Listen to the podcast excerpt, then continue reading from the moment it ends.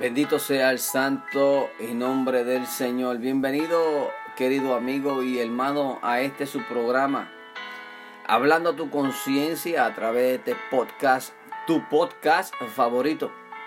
Hablando sobre la palabra de Dios y llegando y tocando todos esos sentidos para que sepáis que Cristo, el Hijo de Dios, es el Rey sobre todos y cada uno de nosotros y nadie irá al Padre si no es por Él. Este es su hermano en Cristo, Edras Bulgo. Y en esta noche pues quiero traerle la exposición de la palabra que se encuentra en Primera de Pedro, capítulo 5. Quiero traerle ese versículo 1 y me gustaría también leerle una explicación al respecto de el que se va a leer. La gloria sea toda para Cristo Jesús. Le damos saludos a todas aquellas personas, ¿verdad? que están compartiendo, dándole share a este programa. Hemos llegado a un estandarte en el cual le damos toda la gloria al Padre que está en los cielos por esta maravillosa oportunidad y gracias al Espíritu Santo que es el que está haciendo, que es el que está haciendo que se materialice la palabra de Dios en sus corazones, en sus vidas. Dice así la palabra en el nombre del Padre, del Hijo y del Espíritu Santo. Amén. Ruego a los ancianos que están entre vosotros, yo anciano también con ellos, y testigo de las aflicciones de Cristo, que soy también participante de la gloria que ha de ser revelada, que ha de ser revelada. Viene una revelación a nuestras vidas de acuerdo a la palabra de Dios, de acuerdo a lo que Él ha prometido, de acuerdo al propósito de Él y al tiempo de Él, conforme a la voluntad del Padre. El apóstol Pedro nos ordena, exhorta, no reclama poder de gobierno sobre todos los pastores e iglesias.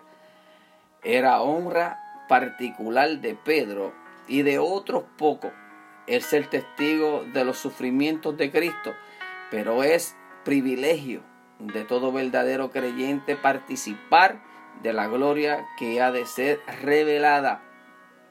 Estos cristianos pobres, dispersos y sufridos, eran la grey de Dios, redimida para Dios por el gran pastor, y viven en santo amor y comunión conforme a la voluntad de Dios. También son dignificados con el título de heredad de Dios o sacerdocio de Dios. La porción peculiar escogida para su pueblo es disfrutar de su especial favor y darle un servicio especial. Cristo es el príncipe de los pastores de toda la grey y heredad de Dios. Todos los ministros fieles recibirán una corona inmarcesible de gloria. Infinitamente mejor y más honrosa que toda la autoridad, riqueza y placer de este mundo. Alabado sea el nombre de Cristo Jesús. Hay a veces que nosotros esperamos ciertas cosas y queremos pasar y venir a los pies de Cristo, a los caminos de Dios y no encontrar vicisitudes y no encontrar ciertos problemas. Pero más sin embargo, si en este mundo no se cumple la palabra en el cual dicho por él Jesús mismo, en este mundo tendréis aflicciones. Pero también hay una palabra clave que la palabra, la palabra, pues aquí indica que confiad que yo he vencido al mundo. Cuando Jesús se expresa de esta manera, ahí nosotros debemos exaltar el dulce nombre de Dios porque creemos en lo que no hemos visto. Creemos en el que Él estará ahí hasta el fin del mundo, en el que nosotros sabemos que no habrá ninguna carga ni ningún tipo de opresión que nosotros no podemos soportar porque Él está con nosotros. ¿Cuántos dicen amén? Amén. Gloria a Dios. Verso 2, ¿verdad? Apacentad la manada de Dios que está entre vosotros, teniendo cuidado de ella, no por fuerza, sino voluntariamente, no por ganancia vergonzosa, sino con ánimo pronto, y no como teniendo señorío sobre las heredades del cielo, sino de tal manera que seáis ejemplo de la manada. Y cuando apareciere el gran príncipe de los pastores, vosotros recibiréis la corona incorruptible de gloria. Igualmente, jóvenes, jóvenes, se sujetos a los ancianos de tal manera que seáis todos sujetos a un, unos a otros vestidos de humildad. Mira de lo cual nosotros debemos estar vestidos de la humildad de ánimo, porque Dios resiste a los soberbios y da gracia a los humildes. El soberbio, el que se cree que puede ser más grande que el otro o el que está en un estandarte o el que está en una posición más alta que otro. En, en, dicha o peculiar situación, cuando tú dejas que eso se apodere de ti en tu vida o que haya un susurro de Satanás en tu vida que tiene que ver con el orgullo, al altivo la palabra de Dios dice que Él lo mira de lejos. No podemos ser orgullosos, altivos, no podemos tener algo, nosotros creyéndonos más que otras personas cuando delante de los ojos de Dios todos somos iguales. Quiero, ¿verdad? Que ustedes sepan y que tengan una conciencia, conciencia en el cual aquí en este mundo, si todo aquel que quiera ser más grande, tiene que bajar más abajo, tiene que humillarse, estar a los pies de Cristo, porque al que se humilla, el mismo Dios lo ensalza. Mi querido amigo y hermano, este es tu programa, hablando tu conciencia, y esto es para tocarte esa fibra en tu vida, en tu corazón, en tu mente, para que tú estés pendiente a todas esas pequeñeces en el cual pensamos que no son nada, pero sí son algo. Lo podemos ver también en nuestro cuerpo, toda aquella persona que parezca de algún problema del corazón, ¿verdad? Hablando eh, medicinalmente, ¿verdad? Aquí, hablándolo naturalmente, medicinalmente, de acuerdo a los doctores, ¿verdad? Que tenemos que no tenemos una fluidez de el líquido más apreciado, apreciado que es la sangre que, nos, que bombea nuestro corazón. Y muchas veces, pues nosotros tenemos ciertas venas tapadas, pero solamente este, eso lo puedes reconocer y se puede sentir en nuestras, este, eh, en nuestro caminar, el cansancio, la desesperación, el no poder respirar bien, el estar en cierta situación que no son la que normalmente tú hayas tenido cuando no tenías ningún tipo de obstrucción, que no tenía ningún tipo de nada que obstruyera esa vía sanguínea. Pero ¿qué sucede? En el cateterismo viene cierto objeto que lo colocan a través de la vena y van sacando, van rompiendo y van sacando la van sacando lo que está estorbando en la lo que está estorbando en la vena para que así la fluidez de la sangre vaya exactamente y correcta según la presión indicada a nuestro corazón, que el oxígeno llegue a tanta peculiaridad de tanto pulso, de tanto tiempo por pulso y todo eso. Ok. ¿Por qué le hablo de todo esto? Porque así también son esas pequeñeces que nosotros pensamos que no son las que están obtucalizando la, ese encuentro y esa comunión con nosotros, con el Señor, ni la, la relación que nosotros tenemos con Dios. Podemos decir que tenemos una relación bonita con Dios, pero más sin embargo tenemos algo en nuestra vida que hay que hacer cierta operación y esa operación como el cateterismo, pues es la que hace el Espíritu Santo. El Espíritu Santo entra en nosotros. Él vive en nosotros.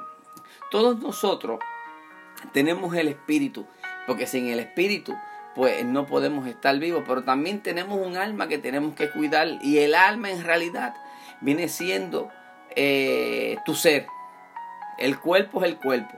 El alma viene siendo el ser tuyo, quién tú eres, es el alma lo que la indica. El espíritu fue lo que Dios te dio para que tuvieses vida. Ahora, hablando del alma y hablando del espíritu, el espíritu automáticamente va de Dios porque Él fue el que te lo dio y vuelve a Él cuando tú te mueras. Ahora tenemos algo en el cual nosotros no podemos entender porque pensamos que eh, eh, luego de la muerte no hay nada más allá.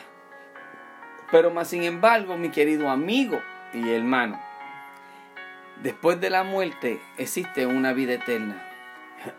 una vida eterna no solamente existe para el que está en Cristo Jesús, porque la vida eterna también existe para todo aquel que no le esté agradando al Señor y que esté siendo un obstáculo quizás para otra persona o un obstáculo que tenga su propia vida también. O sea que eso el Espíritu Santo es el que va a trabajar con eso. Pero esa alma, si el Espíritu Santo no trabaja en ella, que no haya un cambio a través del Espíritu Santo, escúchate bien, el Espíritu Santo es el que hace que todo se materialice. En Génesis, el Espíritu de Dios se movía sobre la faz de las aguas. El Espíritu Santo fue el que pronunció, el Espíritu Santo fue el que hizo que se materializara según la palabra de Dios. Asimismo, es el Espíritu que va a hacer en nuestra vida para que nuestra alma sea libertada, para que nuestra alma sea liberada y que nosotros, después de lo que nosotros no conocemos, que creemos todo aquel que no ha visto, pero cree que hay una vida eterna con Cristo Jesús. Amén. Pero el que no esté haciendo de acuerdo a la palabra de Dios, de acuerdo al propósito de Dios, pues sucede que vas a tener una vida eterna en condenación perpetua. Nosotros no queremos eso para tu vida.